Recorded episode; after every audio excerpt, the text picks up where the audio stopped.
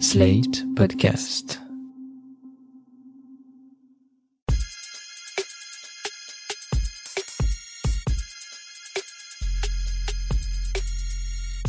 Salut chers auditeurs, salut chères auditrices, bienvenue dans Sans Algo, le podcast qui vous en fait découvrir d'autres.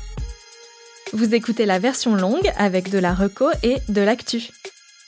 Je suis Mathilde Mélin, journaliste pour Slate.fr et binge écouteuse de podcasts. Dans ce 17e épisode, on va se demander comment rire d'une actualité toujours plus anxiogène, mais avant ça, les actus de la semaine.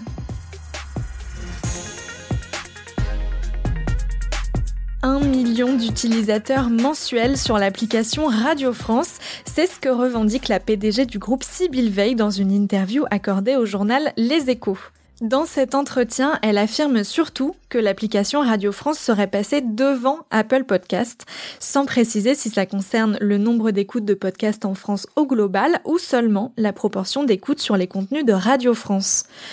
Une déclaration qui fait grincer des dents certains observateurs du monde du podcast qui reprochent par ailleurs à l'entreprise publique de dégrader l'expérience d'écoute de ses programmes sur les applications extérieures et de privatiser petit à petit ses flux RSS. En effet, depuis deux ans, Radio France signe des accords à tour de bras avec les plateformes de streaming pour limiter la durée de diffusion de ses émissions en dehors de son application. Ça explique donc en partie le succès de leur appli, par ailleurs vraiment bien foutu, il faut le dire. En tout cas, peu importe l'application, les podcasts du groupe représenteraient 51% des écoutes globales de podcasts en France, d'après la mesure Istat Médiamétrie.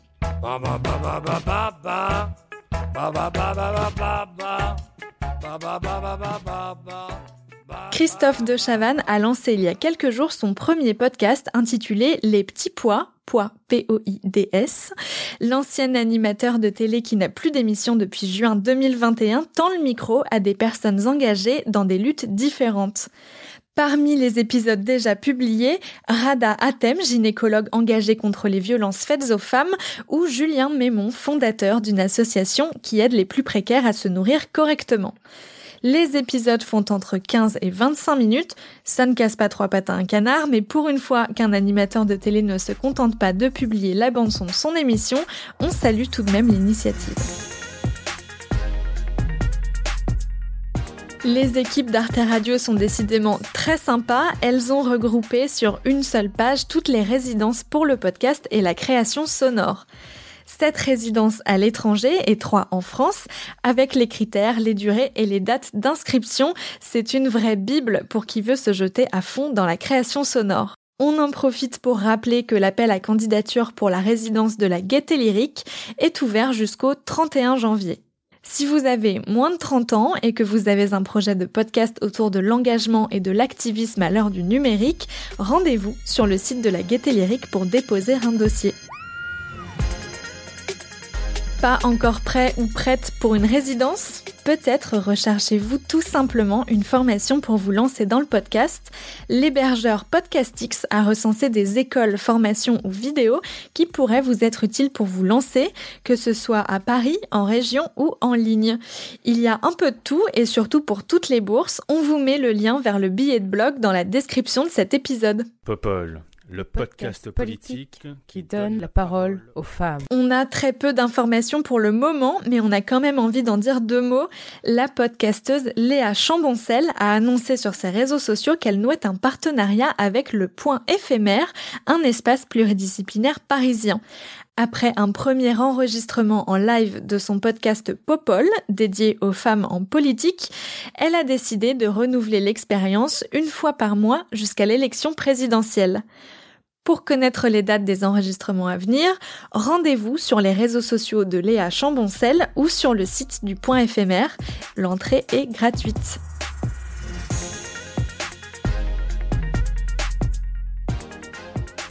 Vous aussi, ça vous angoisse de suivre l'actu? Je sais qu'une journaliste ne devrait pas dire ça, mais j'avoue que plus ça va, plus le flux ininterrompu d'infos, que ce soit à la radio, à la télé, dans la presse ou sur les réseaux, me stresse de plus en plus. À chaque fois que je vois monter une polémique quelconque ou une actu révoltante, ça me déprime un peu plus, sauf à un endroit dans un podcast qui s'était arrêté pendant six mois et qui vient de revenir. Ça s'appelle Dépêche avec un point d'exclamation et c'est un podcast proposé par un certain Livo depuis 2018 pour Arte Radio. Salut, c'est Livo et je découpe les journaux avec mon micro. Quand Livo, qui s'appelle en réalité Olivier Minot, dit qu'il découpe les journaux avec son micro, c'est pour dire qu'il fait une revue de presse. Mais autant vous dire qu'on est très loin des revues de presse qu'on entend le matin à la radio, parce que Dépêche est un podcast qui certes éclaire l'actualité du moment à partir d'articles de journaux ou de séquences radio ou télé, mais avec pas mal de spécificités.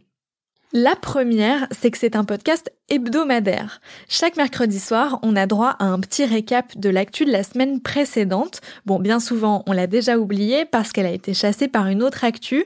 En tout cas, ce qui est sûr, c'est que Livo traite l'actu en retard et donc qu'il n'a pas pour but d'informer, mais plutôt d'éclairer l'actu, souvent en nous faisant marrer par tous les moyens possibles. Comme la fois où Emmanuel Macron avait annoncé sur le plateau de Brut qu'il allait créer un numéro vert pour signaler les discriminations raciales Livo avait fait ça. Ah bah tiens, je vais mettre Brut là pour faire des pompes, bonne idée. Et donc c'est vrai qu'aujourd'hui, quand on a une couleur de peau qui n'est pas blanche, on est beaucoup plus contrôlé. Et donc ce qu'on va mettre en place à partir de janvier prochain, un numéro d'appel, la possibilité de signaler. Ah, un numéro vert? Bienvenue sur le numéro vert national, sexualité. Bienvenue à Tabac Info Service. Bonjour. Vous êtes bien en relation avec policier victime. Créer un numéro vert pour régler un problème, Un collègue va vous répondre. c'est pas nouveau. Vous êtes sur la ligne, lutte contre les punaises de lit. J'ai même lu sur le site de France Info que certains contempteurs accusent Emmanuel Macron d'être devenu le président des numéros verts. Et effectivement, on en recense une quarantaine déjà existants. Parcoursup, bonjour. La procédure étant terminée, ce numéro vert n'est plus actif. Alors moi, évidemment, Oui, bonjour, je suis bien sur le numéro vert des équidés mutilés. j'ai passé deux jours à les oui, appeler quasi tous. Est-ce qu'un cheval peut s'auto-mutiler Ça peut arriver, c'est se mordre les flancs euh, parce qu'il s'est remis en boxe et il voit pas les copains. Ça arrive souvent sur, sur les étalons. Ça m'a rappelé quand j'étais gamin Il déprime, quoi. Tout à fait. Et que j'allais dans une cabine téléphonique pour faire des farces au service client d'un produit de consommation Centre national d'assistance et de prévention de la radicalisation, bonjour. dont le numéro bonjour, était inscrit sur l'emballage. euh, J'ai eu une envie de radicalisation euh, samedi à la manifestation. Il n'y avait pas besoin de carte téléphonique pour appeler Contre quoi? Et le téléphone dans sa cabane grise Contre les forces de l'ordre, du coup. devenait comme un jeu. J'ai décidé de me radicaliser au sein de ma religion. Il n'y a pas de souci, je prenais votre. euh, Mais là, euh, se radicaliser contre les forces de l'ordre, ça veut rien dire. Vous l'aurez compris, Livo est un marrant et son truc préféré c'est de taper sur les politiques de tous bords d'ailleurs, même si lui-même est de gauche et qu'il ne s'en cache pas. Mais Dépêche, ce n'est pas qu'une version un peu lol de l'actualité qui serait tournée en dérision, c'est avant tout un programme qui confronte l'actualité telle qu'on peut la lire dans la presse à la vraie vie des vrais gens. Le grand truc de Livo, c'est de faire des micro-trottoirs sur tout et sur rien. Et le truc avec les micro-trottoirs, c'est qu'on ne sait jamais sur qui on va tomber. Je vous souhaite une année 2022 Et ce soir-là, j'ai pris une grande résolution pour cette émission hebdomadaire. Année 2022 J'ai fait le vœu d'être positif en 2022. Je veux vous dire que je suis résolument optimiste pour 2022. Comment vous la sentez, vous, l'année 2022 Bien, Bien? Mais oui, confiante. Oui, je vais suivre l'humeur de notre président. On sait a priori qui va être élu. Cette année, je vais arrêter de sans cesse chercher la petite bête. Il n'y aura pas beaucoup de surprises. Vous pensez à Philippe Poutou? Non, pas tout à fait. Non? Parce que c'est facile de prendre un ton déprimant. Moi, il me va très bien, celui qui est en place. Alors qu'en vrai, Il a plutôt assuré. les gens vont bien. Donc vous, vous êtes contente, quoi. Ouais, ouais, ouais. Est-ce que vous faites quoi dans la vie, vous? Je suis euh, déléguée médicale pour Pfizer. Ah, vous travaillez pour Pfizer Ouais. Ah, mais c'est pour ça que vous êtes super contente, vous. C'est une entreprise qui a un peu sauvé le monde, donc euh, effectivement, on peut être que fier. Franceinfo.fr. En 2021, le trio Pfizer, BioNTech et Moderna réalise un peu plus de 1000 dollars de bénéfices par seconde. Du coup, vous, en tant qu'employé, vous avez eu des augmentations de salaire? Après, je sais pas. Non, non, je veux pas en parler comme ça. C'est pas possible. Vous voulez qu'on en parle comment, alors? Je pense que je vous en ai déjà dit pas mal. Donc euh, voilà. Non, Livo, n'insiste pas. Reste positif. Dépêche, c'est une revue de presse pas comme les autres. Plutôt que de se poser derrière un micro pour commenter le travail des journalistes, Livo essaye toujours de confronter ce que dit la presse et ce qui se passe sur le terrain. En général, il fait ses reportages à Lyon, puisque c'est là qu'il habite. Il y a pas mal de bons reportages dans ce podcast, par exemple un dans une église pendant les affaires de pédophilie ou un autre dans un service de réanimation d'un hôpital en pleine cinquième vague du Covid. Le Monde. Les non-vaccinés représentent 80% des patients recensés dans les services de réanimation. C'est ouais, que des patients très graves. Là, on est à l'hôpital de la Croix-Rousse à Lyon, À 90%, euh, c'est que des patients Covid. dans le service de réanimation. Quasiment que des patients qui ne sont pas vaccinés aussi. Et alors ça, comment on le vit? C'est un peu rageant, quoi. Rageant, mais pas pour moi, parce que nous, au final, notre boulot, il, a, il Oui, change pas. C'est pas nous qui sommes dans leur, Mm. à leur place dans un lit de réa avec un respirateur. Enfin, voilà, quoi. C'est juste. euh, C'est dommage, quoi. Vous les emmerdez pas Oh non, Non. bah non, nous, on les soigne, hein, qu'ils soient vaccinés ou pas. Pas des moments où vous dites, allez, je vais le débrancher. Non. ah non, non, non, bah non. Non, mais discrètement. Non plus. Alors, vu que les infirmières ne veulent pas obéir au président, j'ai pris les choses en main. Je peux rentrer? Je me suis introduit dans une chambre, Ah, il y a Tant les mieux, machines là. ouais. Bah là, c'est la dialyse. dans l'idée d'emmerder un non-vacciné quand il est au bout, Ça, c'est ce qui remplace le poumon. et donc de le débrancher. Cette Eh ben, machine, elle remplace un poumon? Ouais. Mais au moment de passer à l'acte, j'ai vu un corps inerte, allongé sur le ventre, Ça, c'est la dialyse pour purifier le sang. dans lequel étaient plugués des tuyaux plus gros que des câbles de micro. Regardez, ça parle de Ah ouais. L'homme devait avoir la quarantaine, Ça fait combien de temps qu'il est dans le coma, ce monsieur euh, j'avoue, un mois. ça m'a brassé. Voilà, Dépêche, c'est pas que drôle, c'est plutôt un podcast qui met face à l'actu, qui essaye de tendre le micro à tout le monde tout en se moquant des absurdités politiques. Pour résumer ça simplement, je dirais que Dépêche, c'est un peu l'anti-chaîne d'infos en continu. C'est hebdomadaire, c'est un petit bijou sur le plan de la réalisation, ça montre toujours quelque chose de l'époque et surtout, ça ne tombe jamais dans le piège de la petite phrase qui va faire le buzz. Ça fait un moment que je me demande comment Olivier Minot construit cet ovni podcastique, alors je lui ai demandé s'il voulait bien être interviewé dans Sans Algo. Il a accepté et il répond à nos questions depuis Lyon. Bonjour Olivier Minot. Bonjour. Il est né comment à la base, ce podcast? Alors au tout début, moi je sortais d'une grande aventure radiophonique qui s'appelait la Méga Combi, qui était une grosse histoire de bande sur Radio Canu, de la radio libre, sur une formule hebdomadaire où on était plein et qui prenait aussi beaucoup beaucoup de place dans ma vie et ça s'est arrêté.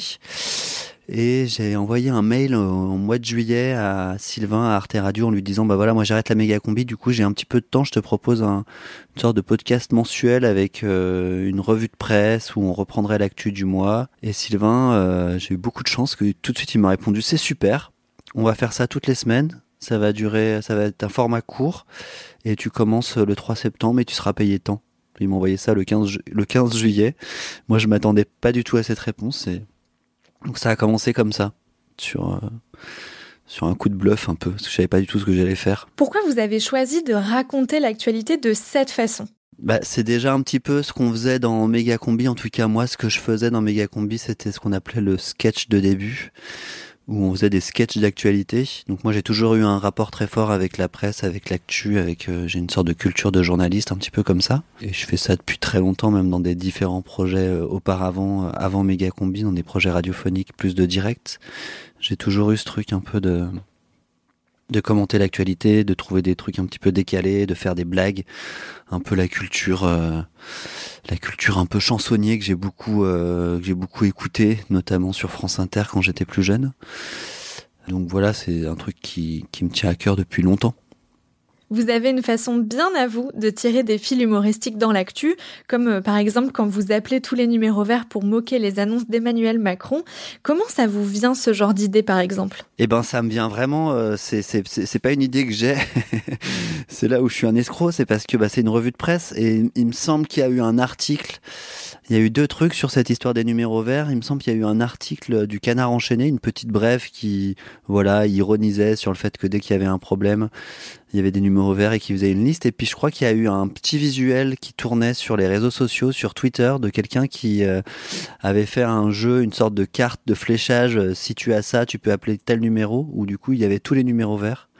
Et donc moi j'ai juste mis en son en fait ces blagues qui existaient déjà en, en appelant. Alors après il fallait imaginer d'autres blagues pour savoir quoi dire, euh, etc. Mais en tout cas voilà, j'ai un peu, je me suis inspiré de, de de trucs qui existaient déjà pour euh, le mettre en son et aller un petit peu plus loin. Comment vous sélectionnez quelle matière médiatique, quel article ou quel extrait de JT est une bonne matière pour Dépêche? Alors de deux manières en fait, Euh, moi j'ai une vraie lecture de presse pour de vrai, de presse papier. Euh, J'achète un journal pratiquement tous les jours, je varie un petit peu, mais et puis j'ai des abonnements de mensuels. Euh, mais j'ai un- j'ai une vraie attache au papier et j'essaye de le faire sentir justement avec ce bruit de papier découpé pour dire que vraiment il y a des journaux encore et qu'on peut les lire et que je trouve ça même important que ça existe encore des trucs qu'on imprime et qui bougent pas. C'est-à-dire que s'il y a un faux truc, il va rester, le titre il va pas bouger en fonction de, de la dernière actualité. Je suis quand même beaucoup plus consommateur de ça. Et donc en lisant les, journaux, je fais euh, une revue de presse vraiment euh, dans, dans ma vie. euh, C'est-à-dire que je découpe, je fais des dossiers sur les sujets que j'ai envie de suivre et puis quand tout d'un coup ça arrive dans des pêches, je les ressors pour avoir des idées de personnes à contacter ou de petits reportages. Donc ça c'est vraiment la matière de comment naissent les sujets. Et ensuite il y a aussi euh, beaucoup de triche euh, dans l'écriture de dépêches, c'est-à-dire que c'est pas forcément ces articles-là. Alors des fois si qui vont être cités. Après, dans Dépêche, il y a aussi euh, une histoire d'écriture de transition où il faut un article qui fait la transition entre deux séquences ou qui va euh, apporter une information qui manque. Et, et là, je peux très vite taper sur Internet euh, deux, mots-clés dans Google Actualité pour avoir l'article euh, qui, qui, qui me manque. Donc voilà, il y a, y a deux trucs comme ça. Puis ensuite, alors moi, j'écoute beaucoup la radio, donc euh, dès que j'entends un truc sur lequel je vais pouvoir faire une blague ou un montage, je le note sur mon petit cahier. Et puis au moment de m'y mettre, eh ben, je vais rechercher euh, l'archive. Euh, voilà, il y a pas mal de glanages sur Internet, soit des, des glanages qui sont faits par les autres personnes sur les réseaux sociaux, soit moi-même je vais chercher des trucs pour, euh, pour faire des petits montages, des petits mix médiatiques, comme je dis. Les épisodes sortent chaque mercredi. À quoi ça ressemble pour vous une semaine type du mercredi au mercredi? Alors le mercredi, euh, c'est généralement la journée un peu bizarre parce que j'ai pas beaucoup dormi et puis il y a le truc de moi j'envoie en fait mon, produit fini normalement pour 10 heures puisqu'il y a Charlie Marcelet qui est Arte Radio et qui va reprendre le piste par piste et qui va euh, faire ce qu'on appelle le mix, qui va refaire, qui va rebosser un petit peu le niveau, qui va rebosser un petit peu l'égalisation des sons, euh, les petits effets et qui me le renvoie généralement vers 16-17 heures pour que je le valide avant qu'il soit mis en ligne. Donc c'est un peu la journée où où j'essaye de faire un peu du travail administratif. Je dois être quand même un peu présent parce que si Charlie il a une grosse modif à faire, il va m'appeler. Et puis après il y a la mise en ligne, donc je suis souvent quand même un peu à scruter les, premiers retours. euh, voilà, quand même il y a ce truc où dépêche je suis assez seul, donc je suis content d'avoir des retours quand tout d'un coup ça sort. Et puis après ça repart. Le jeudi généralement je commence vraiment à me dire qu'est-ce que je vais faire la semaine prochaine. J'ai parfois déjà des petits enregistrements. euh, euh, voilà, le vendredi c'est généralement un peu plus off parce que j'ai une émission sur Radio Canu. Donc le vendredi ça prend ça. Après le week-end je peux aussi bosser, ça va dépendre si moi je suis en garde alternée avec ma fille, si j'ai ma fille ou pas. Et puis le gros coup de bourre généralement commence le dimanche soir.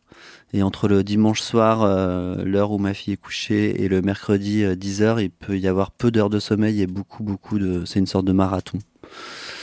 Et qui peut être très fatigant. Vous avez une particularité, c'est que dans votre revue de presse, il y a toujours des micro-trottoirs.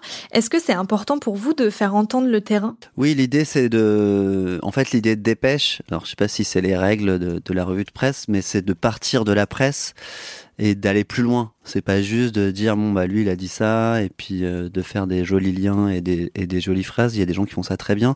C'est soit d'aller contredire la presse, de contredire un article de journal avec du terrain, soit d'aller euh, renforcer, soit d'aller euh, confronter. euh, en tout cas, c'est de faire des allers-retours entre euh, la presse et quand je dis la presse, on peut caricaturer entre euh, un milieu journalistique euh, de, gens éduqués qui habitent souvent à Paris et qui sont dans des, dans des situations sociales plutôt confortables, à euh, au terrain, soit euh, sur les terrains dont ces mêmes personnes parlent, euh, en allant à la base, euh, soit en allant euh, tout simplement dans la rue faire commenter les gens des, de choses qui les concernent pas forcément.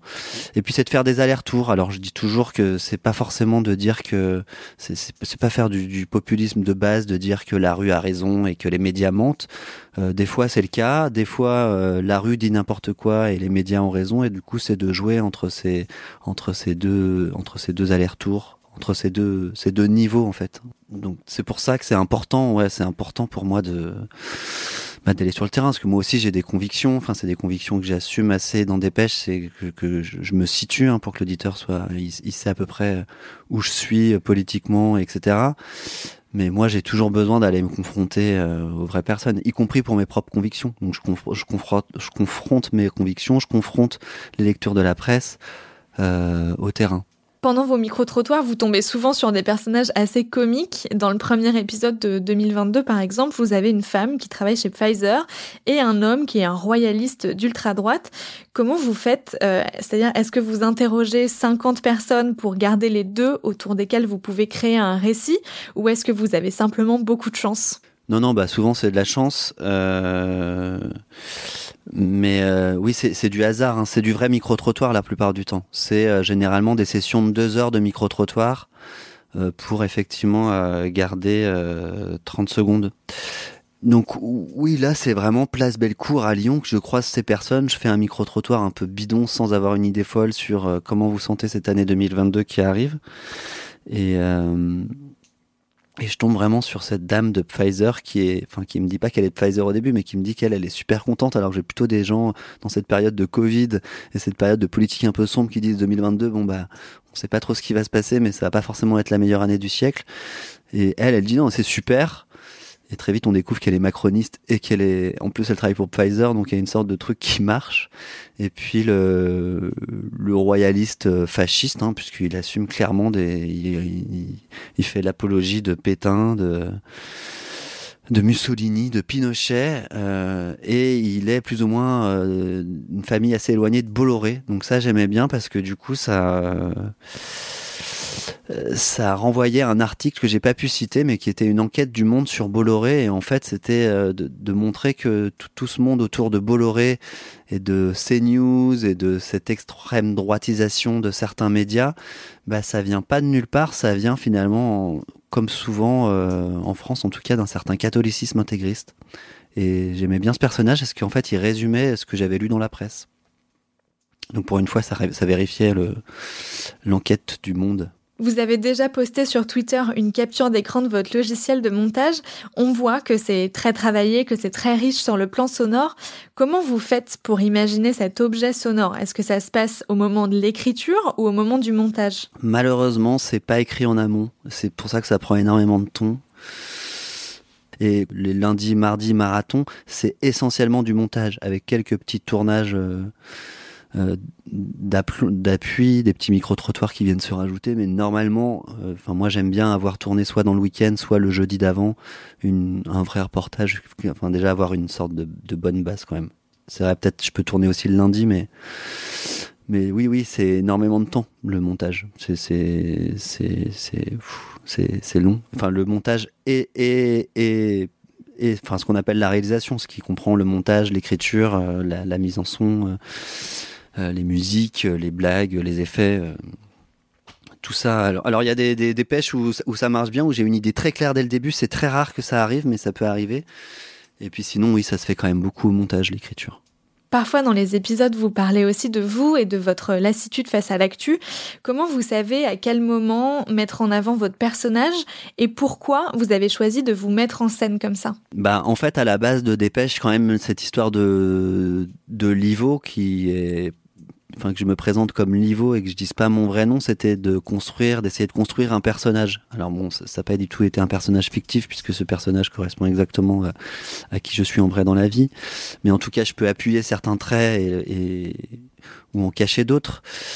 Mais en tout cas, oui, il y a quand même dès le début, il y a eu cette idée d'avoir un personnage qui euh, qui est là avec les médias et qui sait pas quoi faire. Mais comme je pense plein de gens en fait, euh, euh, donc c'est un peu paradoxal parce que moi je pars vraiment de la presse papier et c'est une revue de presse, mais en tout cas on est quand même euh, dans un flux d'informations continu euh, avec les réseaux sociaux, mais aussi là avec la période du Covid et les protocoles qui changent tout le temps où sans cesse on nous abreuve d'informations.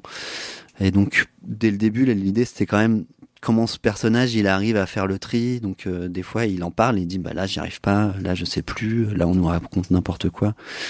C'est un peu l'idée du journalisme situé aussi, de, dire à l'auditeur en fait euh, euh, bah, que je suis un humain, que je pense, que j'ai mes convictions, que je suis voilà, je suis situé à un certain endroit de la société. Euh, euh, je suis blanc, hétérosexuel, euh, je travaille dans les médias, donc j'ai pas mal de privilèges. Euh, j'ai des convictions politiques que je cache pas. euh, j'ai des gros énervements sur certains politiques, je les cache pas. Et comme ça, l'auditeur, il peut, sans forcément faire une communauté où ce serait tous les gens qui sont à peu près comme moi qui écouteraient, mais en tout cas, il, sait où je suis et du coup, il peut euh, se positionner en fonction de ce que je vais lui raconter. Contrairement à un journaliste qui va être ultra neutre et qui va prétendre être objectif et donc raconter une certaine part de vérité. Moi, je prétends pas raconter euh, une vérité. Je, je, je parle de mon point de vue. Donc c'est et du coup ça passe par ces, ces moments où, où je parle un peu de moi ou comment je suis avec euh, avec toutes ces informations. J'espère que ça vous a donné envie de découvrir Dépêche d'Arte Radio. Le podcast est disponible sur la plupart des applications d'écoute de podcast et sur arteradio.com. Merci d'avoir écouté Sans Algo. N'hésitez pas à vous abonner sur la plateforme d'écoute de podcast de votre choix ou à venir faire un tour sur Slate Audio. Vous pouvez aussi en parler autour de vous et nous dire si nos épisodes vous plaisent à l'adresse mail dans la description de cet épisode. Je vous donne rendez-vous la semaine prochaine pour d'autres recommandations garanties 100% sans algo. Sans Algo est un podcast de Mathilde Mélin produit par Slate.fr sous la direction de Christophe Caron et Benjamin Septem-Ours.